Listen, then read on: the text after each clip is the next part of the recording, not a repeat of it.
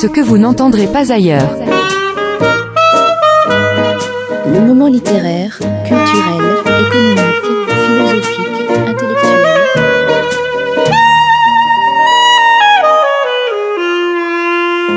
Avec Stéphane, sur RLP.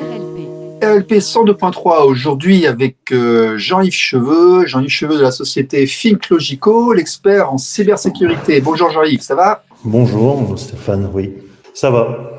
Alors, tu viens nous voir aujourd'hui pour nous parler d'un sujet d'actualité qui est euh, assez critique, c'est la cybersécurité, c'est la sécurité sur l'ordinateur, sur l'informatique et autres. Mhm. Je crois que tu as suivi les formations qu'on appelle euh, RCM de la police nationale et que tu es référent pour les cybermenaces. Explique-nous un petit peu, qu'est-ce que c'est que tout ça? C'est quoi ces sigles? En quoi ça consiste?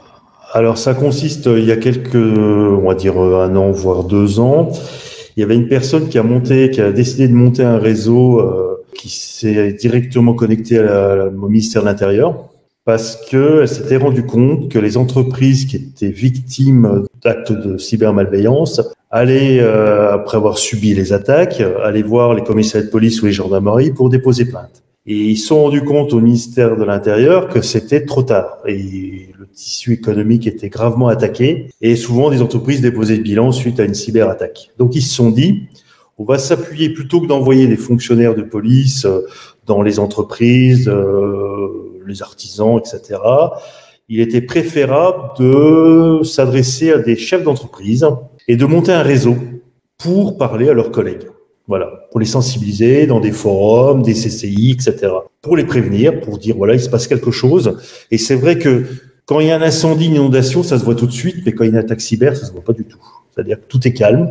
Et un matin, le chef d'entreprise rentre dans, ou le responsable informatique rentre dans sa société, s'assoit, allume l'ordinateur, et rien ne se passe. Ils ont une attaque cyber. Donc ils savent pas quoi faire à part porter plainte. Donc euh, le ministère de l'Intérieur s'est dit tiens, ce serait bien d'envoyer euh, des gens pour euh, sensibiliser les chefs d'entreprise, euh, les employés, pour faire le minimum de choses pour éviter ce genre d'attaque. C'est-à-dire il y a plein de choses à faire.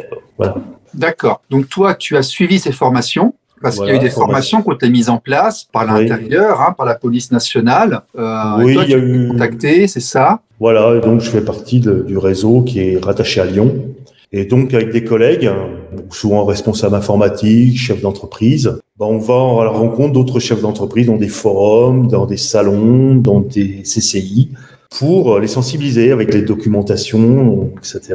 Et on accompagne les chefs d'entreprise, malheureusement, dans leur démarche auprès des autorités pour déposer plainte, pour recueillir les preuves, parce que évidemment, il faut retrouver les preuves euh, dans les, les systèmes informatiques pour aider la police nationale qui sont débordés en ce moment par ce genre d'attaque. Oui, on va commencer à en parler un petit peu. Là, le, le poids de la cybercriminalité en France, tu as des chiffres, euh, tu as des informations? Les informations, il y a une bonne partie qui est confidentielle, mais euh, on peut dire que euh, bah, dernièrement, il y a la semaine dernière, il y a notre plus grand expert de cybersécurité qui est Thales s'est fait hacker. C'est-à-dire, qu'est-ce qu'ils ont fait bah, ils ont introduit, ils sont introduits dans leur dans leur système et ils ont récupéré toutes les données de leurs clients. Ah d'accord. Donc ils ont pris tous les emails, les téléphones, les noms, adresses, etc. D'accord. Ouais. Et toutes les données des entreprises qui étaient clientes dans le cadre de la cyber. D'accord. Donc euh, Bon. voilà. Après, il y a des hôpitaux. Pour, que- pour bien que les gens comprennent bien, hein, on parle de cybersécurité et autres, euh, pour bien définir, lorsqu'on entend sur France Info qu'un hôpital est attaqué, par exemple, c'est parce que des pirates informatiques, des gens en utilisant des accès le plus souvent sur Internet ou sur site, viennent Mhm. et soit viennent prendre les informations qu'il y a sur les ordinateurs, les réseaux, soit les empêchent de fonctionner. C'est bien ça, hein Principalement, ce qu'ils font, c'est qu'ils collectent des informations, donc des données, D'accord Faut Donc ils volent les informations, les datas, les chiffres, voilà, cryptent les disques durs Donc en fait, ils empêchent les gens d'accéder à leurs informations. Et demandent une rançon pour débloquer. Alors, dans le cas d'un hôpital, par exemple, c'est dramatique parce que je crois qu'ils peuvent plus rien faire après, c'est ça? Absolument rien faire. Tous les examens sont bloqués. Bon, ils retournent à la- au papier, au crayon, mais tous les examens, tous les dossiers médicaux sont non seulement copiés et puis revendus sur le dark web, et en plus, euh, l'hôpital est immobilisé parce que les ordinateurs, les serveurs ne sont plus accessibles. Alors, ma question, c'était est-ce qu'on sait combien il y a d'attaques en France par jour? Est-ce qu'on sait combien d'entreprises sont touchées par ce fléau euh, chaque semaine, chaque mois, chaque année? J'ai pas les chiffres en tête, mais c'est énorme. Oui, qui est confidentielle. ben, c'est forcément confidentiel et autres. Euh, c'est au point d'ailleurs qu'effectivement que l'État a décidé de déléguer à une partie des experts locaux, nationaux, la lutte contre euh, contre ces piratages. Est-ce que tu as des anecdotes, des exemples euh, dans lesquels tu es intervenu, auxquels tu as assisté, de désastres provoqués par des personnes mal intentionnées dans une entreprise ou une structure Bah, le village où j'habite, il y a un petit garage.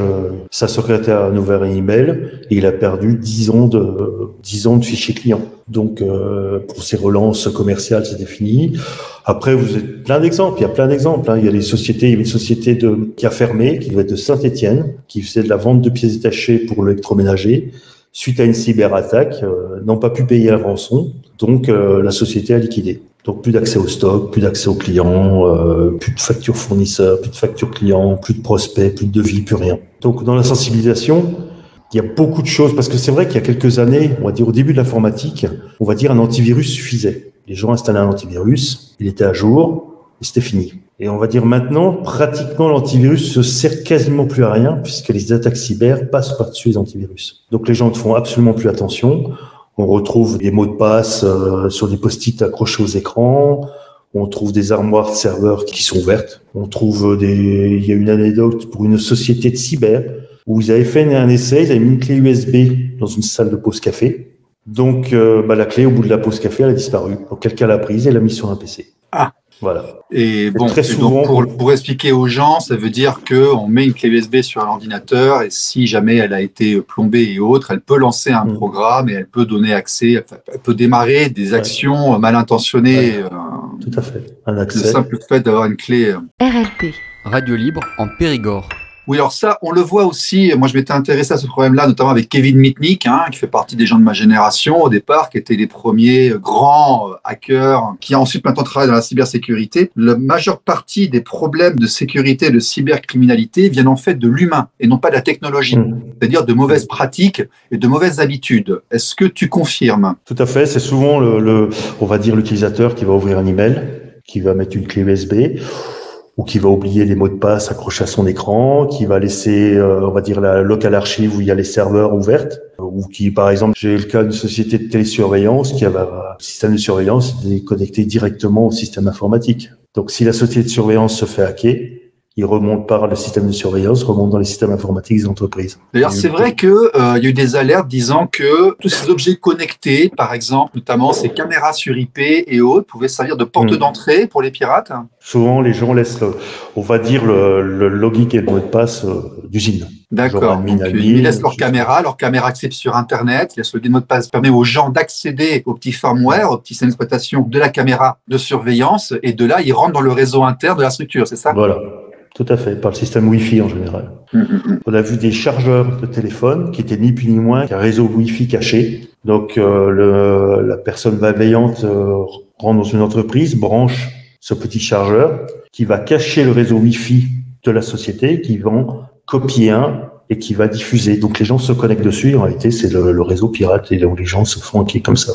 Il y a souvent, ce qui arrive très souvent, et là, c'est gênant, c'est souvent les responsables ou les chefs d'entreprise qui ont très souvent un ordinateur portable sur lequel euh, ils ont accès à tout.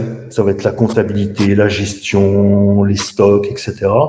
Donc ce genre de, de PC, euh, c'est arrivé dans une entreprise où le, le PC portable, le mercredi après-midi, c'était son fils qui jouait avec. Donc il téléchargeait sur cet ordinateur qui avait accès à toute la structure de l'entreprise et qui était disponible. Donc les gens hackaient ce genre de PC rentraient absolument dans tout le système informatique puisqu'il avait, le, on va dire, le, le super mot de passe administrateur. Donc en général, le chef d'entreprise n'a accès à rien dans les sociétés. On leur dit il faut absolument avoir accès à rien du tout pour justement cloisonner. Il faut cloisonner les services, il faut mettre à jour les mots de passe, il faut mettre à jour les logiciels. C'est un, un gros travail qui doit être fait. à ce Alors, j'ai devant moi un ouvrage d'un auteur qui s'appelle Kevin Mitnick. Donc, ça s'appelle euh, L'art de l'invisibilité. J'aime bien Mitnick parce que euh, c'était la personne qui était euh, médiatisée quand je faisais mes études, effectivement. J'ai suivi après son parcours et puis il a écrit beaucoup d'ouvrages. Kevin Mitnick avec Robert Vamosi, là, c'est l'édition de 2019. Donc, trois ans, c'est énorme, mais ça fait rien. Ça montre quand même une certaine évolution. Il nous montre que la cybercriminalité, en fait, a énormément progressé. On a parlé un peu des caméras, mais elle a progressé aussi au niveau du matériel qui est utilisé dans la société.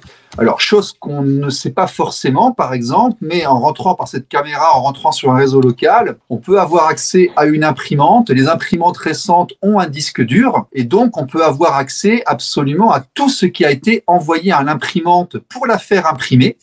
Oui. Et puis, en mettant l'imprimante à jour, après, lui, il explique qu'on peut même carrément la faire cramer, l'imprimante. Euh, tu as eu des cas comme ça On t'a expliqué des choses comme ça dans ta formation là? Alors, alors, ce qu'on m'a expliqué, ce qui arrive très souvent, c'est le, le photocopieur d'entreprise. Le photocopieur dans lequel il y a un disque dur. Donc, il va passer 3, 4 ans de sa vie, le photocopieur, à stocker sur ses 30, 40 gigas tous les documents que l'entreprise a scannés. Et un jour, fin de contrat, le photocopieur est enlevé, on ne sait pas où il part, le disque dur, on ne sait pas où il part, et le photocopieur est en service. Donc traîne dans la nature, très souvent, un photocopieur avec des gigas et des gigas de données scannées. On a le cas aussi, par exemple, ce qui arrive assez souvent, c'est une entreprise qui est liquidée. Euh, et là, euh, justement, le ministère de l'Intérieur a un gros problème avec les, les huissiers de justice qui revendent le système informatique avec des data sur les disques de serveurs qui n'appartiennent très souvent n'appartiennent pas à l'entreprise mais à ses fournisseurs, à ses clients et qui disparaissent la nature. Et les huissiers de justice disent non, non, on va pas, va pas s'amuser à ouvrir l'ordinateur, on va pas enlever le disque dur. Il y a des gros problématiques comme ça. Et souvent, les gens achètent des, ils vendent des, des ordinateurs portables sur le bon coin.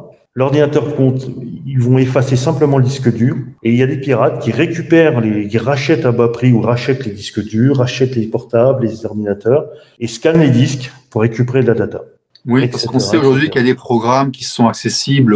C'est Oh, pas oui, très oui, compliqué, hein, et qui Non, vont aller non, non. analyser les disques durs pour retrouver ce qui a soi-disant été effacé, parce que bon, pour ceux qui connaissent, en fait, c'est seulement l'index d'écriture qui a été réinitialisé et non pas le contenu lui-même. Donc, en allant lire le contenu, les petites cases de 0 et de 1, une par une, on reconstitue puis on retrouve le, données. les données qu'il y avait avant sur le, le disque dur. RLP. Radio libre en Périgord. Donc là, en fait, on a parlé beaucoup d'erreurs humaines, de matériel qui est euh, dispersé dans la nature, de mots de passe qui sont euh, euh, trop bateaux, qui sont affichés ici ou là. Euh, on Ouais, va aussi parler maintenant de défaillances technologiques. Est-ce que certaines technologies de logiciels sont plus vulnérables que d'autres? Alors, ce qui arrive souvent, c'est que les gens ne mettent jamais à jour les logiciels. Aussi, aussi bien l'OS, quel qu'il soit, n'est pratiquement jamais mis à jour. Au début, un petit peu, les gens, bon, souvent c'est long, c'est contraignant, ils oublient. Ils pensent à éventuellement, ils pensent, on va dire, au logiciel antivirus parce qu'ils klaxonnent, mais tous les logiciels sont jamais mis à jour. Donc, c'est une grosse faille de sécurité. Après, matériel pur et dur, non, c'est rare. Non, mais alors, ce que tu viens de dire, on va dire très clairement aux gens, les PC Windows, il faut faire les mises à jour, les PC Mac, il faut faire les mises à jour. Tout. En tant qu'expert, on sait que tout ce qui est Windows particulier, ce n'est pas sécurisé puisque le code est public. euh, le code de Windows XP avait été mis public, euh, avait été utilisé dans la nature en 2003 ou 2004, je crois, et que la branche Oui. familiale de Windows a continué sur ce code-là au lieu de le réécrire. C'est le problème qu'il y a eu par rapport à Vista et autres, ce qui veut dire que toutes les backdoors et les accès à distance qui sont réservés à l'administration américaine et aux gens de Microsoft sont présents encore sur toutes les versions Windows familiales. Donc déjà, on sait que tout ce qui est version Windows familiale, les accès sont ouverts aux professionnels qui ont connaissance de ces accès, c'est-à-dire ceux qui travaillent chez Microsoft, qui ont travaillé chez Microsoft, qui connaissent des gens qui ont bossé chez Microsoft, qui font partie des services euh, américains, puisque la technologie, quand tu fais des exportations, tu es censé à donner des accès à ton gouvernement par rapport aux choses qui sont exportées. Donc on va dire que les technologies propriétaires, malheureusement de manière intrinsèque, elles sont plus vulnérables que les technologies libres. Donc système d'exploitation et autres, très clairement, on va encourager les gens à aller vers des technologies libres, open source, de Libre. style FreeBSD, Linux et ce genre de choses. Pour tout ce qui est logiciel, on va parler un petit peu des choses euh, qui sont sur Internet, par exemple WordPress. Alors là, c'est l'exemple typique de quelque chose qui est très très utilisé sur Internet et qui au niveau sécurité est la cible des pirates en cybersécurité. Toi, est-ce que tu as des exemples de sites WordPress qui ont explosé, de données qui ont été prises euh, Je n'ai pas d'exemple parce qu'il n'y a pas beaucoup de sociétés. Euh, nous, on intervenait plus dans les systèmes de gestion, les sites internet, les choses comme ça. On n'avait pas de retour. Euh, si vous voulez, à la limite, quand un site, euh, on va dire un, un WordPress qui tombe, pour une entreprise, c'est pas dramatique par rapport à un système de gestion, de comptabilité qui tombe. C'est dramatique lorsque le WordPress est hébergé sur le même serveur que le reste des infrastructures. Je sais qu'il y a beaucoup d'admin réseau, d'admin système qui refusent d'héberger des WordPress, des Joomla, des, des produits comme ça sur les mêmes serveurs que euh, les informations de l'entreprise parce que on passe par le WordPress, on arrive sur l'ordinateur et puis après on va chercher ce qu'il y a, euh, ce qui se passe ailleurs. En parlant de, de, il y a surtout, il y a un gros problème avec le cloud. Les gens imaginent que parce que c'est dans le cloud, c'est inattaquable. Et justement, le problème, c'est que souvent les clouds sont américains, donc euh, tout à fait ouvert au gouvernement américain. Il faut bien se le marquer quelque part. C'est quand on fait héberger chez Microsoft, Amazon, etc. On héberge aux États-Unis et le gouvernement américain peut accéder à toutes les données. Et là, l'hébergeur ne peut pas s'y refuser. C'est pas parce que c'est dans le cloud que c'est sécurisé. Voilà, c'est déjà un- une approche. Mais le site internet, si, il y a eu le cas OVH, il y a deux ans qui avait flambé. C'était dramatique parce que le problème, c'est que euh, il y avait une à Strasbourg qui avait, je crois que c'était à Strasbourg, qui avait Ouais, brûlé en euh, partie. ouais, ouais. Il, a, il a flambé. Et- Non seulement il a flambé, mais en plus les pompiers sont arrivés avec des lances d'eau et ont balancé de l'eau sur les machines, sur les serveurs. Enfin, ça a été un désastre euh, assez épique. Et la problématique, bon, il y a plein de gens qui n'ont pas de sauvegarde. La deuxième problématique, c'est qu'il y avait des... Ils cherchaient, tout le monde cherchait les serveurs, il n'y en avait plus. Donc pour redémarrer, les gens n'avaient pas de serveur pour redémarrer. Pénurie de serveurs, ce qui peut arriver dans les sociétés. Hein. S'ils sont hackés, il faut un serveur propre, ils n'ont pas de serveur. Et souvent, les entreprises n'ont pas de plan de reprise non plus. C'est-à-dire, qu'est-ce qu'ils font euh, L'attaque a lieu, tout est noir, qu'est-ce qu'on fait la première chose? Faut le marquer. C'est comme une checklist dans un avion. C'est pas au moment où il va s'écraser qu'on les... on invente.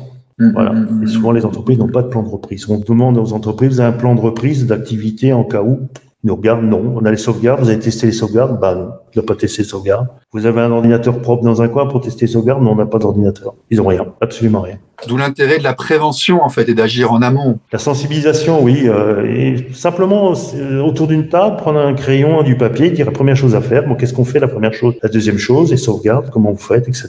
Et ça, c'est jamais fait. Et ça, c'est ça. pro- C'est pas une histoire de coût parce que beaucoup les entreprises disent oui, ça coûte cher. Non, non, c'est simplement du bon sens. On ferme la porte du local archive, on les sauvegarde, on les fait, on les teste, euh, on évite les mots de passe qui traînent partout et on a déjà fait un bon moment, un bon travail. Et puis après, on est, on fait les mises à jour, euh, etc., etc. C'est, c'est du bon sens. Et de la sensibilisation, les gens n'ouvrent pas tous les emails et ne répondent pas aux emails, regardent bien d'où viennent les emails. Quand il y a des demandes d'argent, bien regarder qui demande l'argent et non pas. Voilà, et c'est simplement ça. Et ça coûte pas cher. Mm, mm, mm, mm, Je comprends. RLP.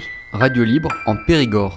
Je vois aussi que la sécurité concerne aussi les appareils mobiles. Donc on s'imagine euh, Internet, on s'imagine dark web, on s'imagine les ordinateurs, mais on oublie que ça concerne aussi nos iPhones et nos Android.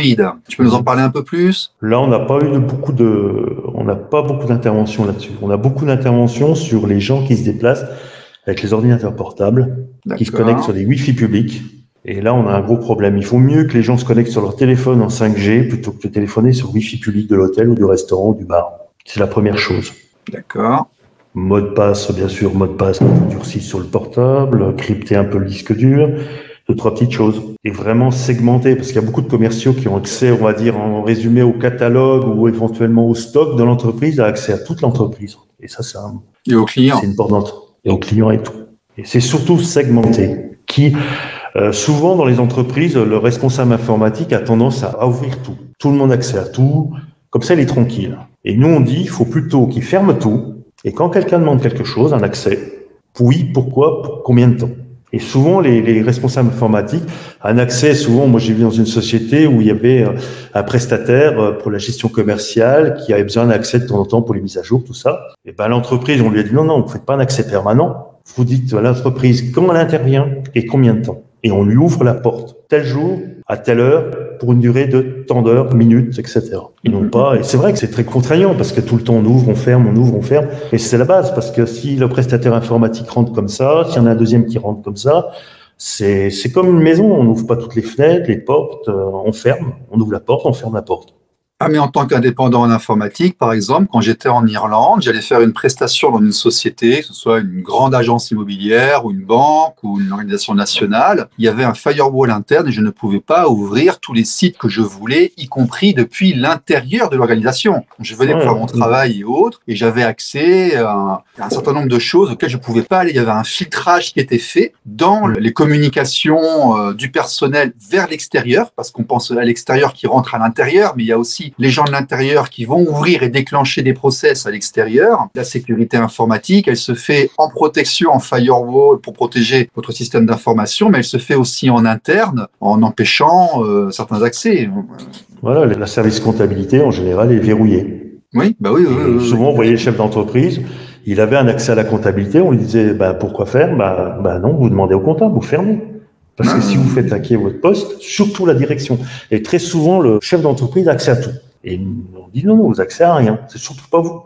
Donc il faut séparer, il faut segmenter. Encore un exemple, à une époque, j'avais développé euh, les, des stations de caisse euh, en Ile-de-France, notamment Place d'Italie, euh, euh, enfin tout ce quand on rentrait dans les grandes surfaces euh, en Ile-de-France et autres, on prenait des babalous, les chèques cadeaux, ce genre de trucs et tout. C'est moi qui avais développé. Il se trouve que voilà, que c'est moi qui avais développé ce logiciel qui permettait de faire ça. Et on essayait vraiment d'expliquer aux hôtesses que sur les ordinateurs qui géraient euh, les paiements, les caisses, les fonds de caisse, le logiciel qui était centralisé là par la société de manière générale, eh ben non, on n'installait pas de jeux, non, on n'installait pas de programmes gratuits, non, on n'allait Mhm. pas jouer sur Internet, bah parce qu'autrement euh, il y avait des problèmes, parce qu'on gérait quand même tous les emails des clients, parce qu'il y avait des chèques cadeaux et autres. Donc la sécurité, ça passe effectivement aussi par une sensibilisation du personnel. Tout à fait.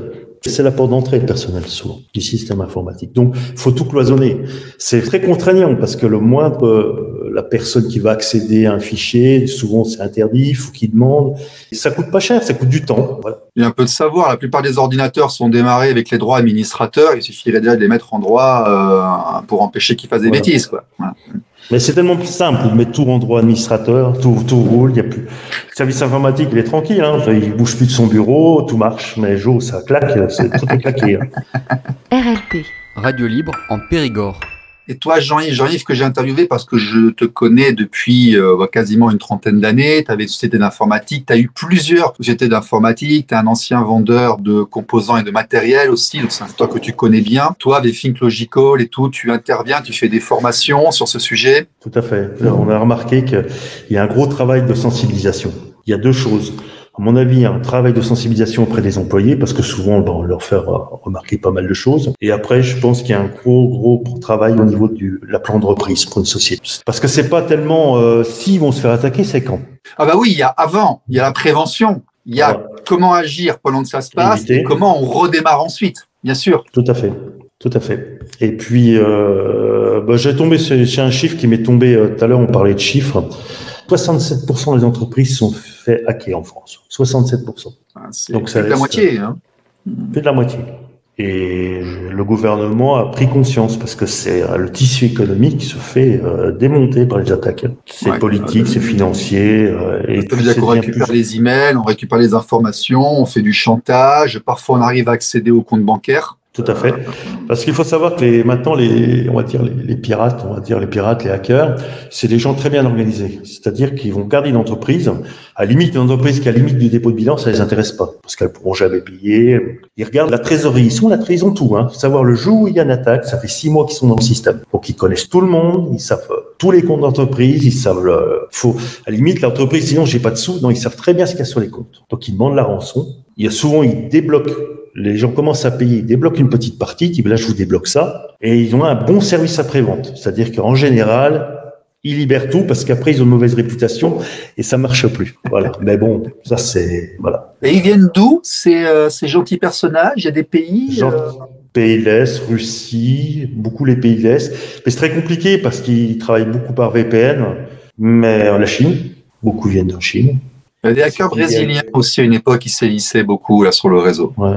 Parce que la Chine, c'est un peu particulier, parce que souvent, ils mettent à genoux les entreprises, les entreprises chinoises rachètent. Souvent, l'argent finit là-bas, donc ils voient qu'une entreprise française s'est fait, euh, fait. Ah, donc il y a espèce de, de collusion entre la cybercriminalité et l'industrie Ouais. locale qui va affaiblir un concurrent pour ensuite euh, le take-over, pour ensuite le prendre.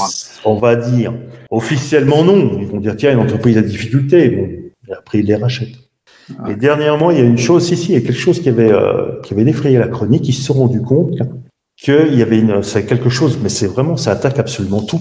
Même euh, euh, l'espionnage, etc. Parce que euh, les scanners d'aéroports, les scanners de, de bagages d'aéroports, faut savoir que maintenant, une société chinoise remporte tous les marchés en Europe.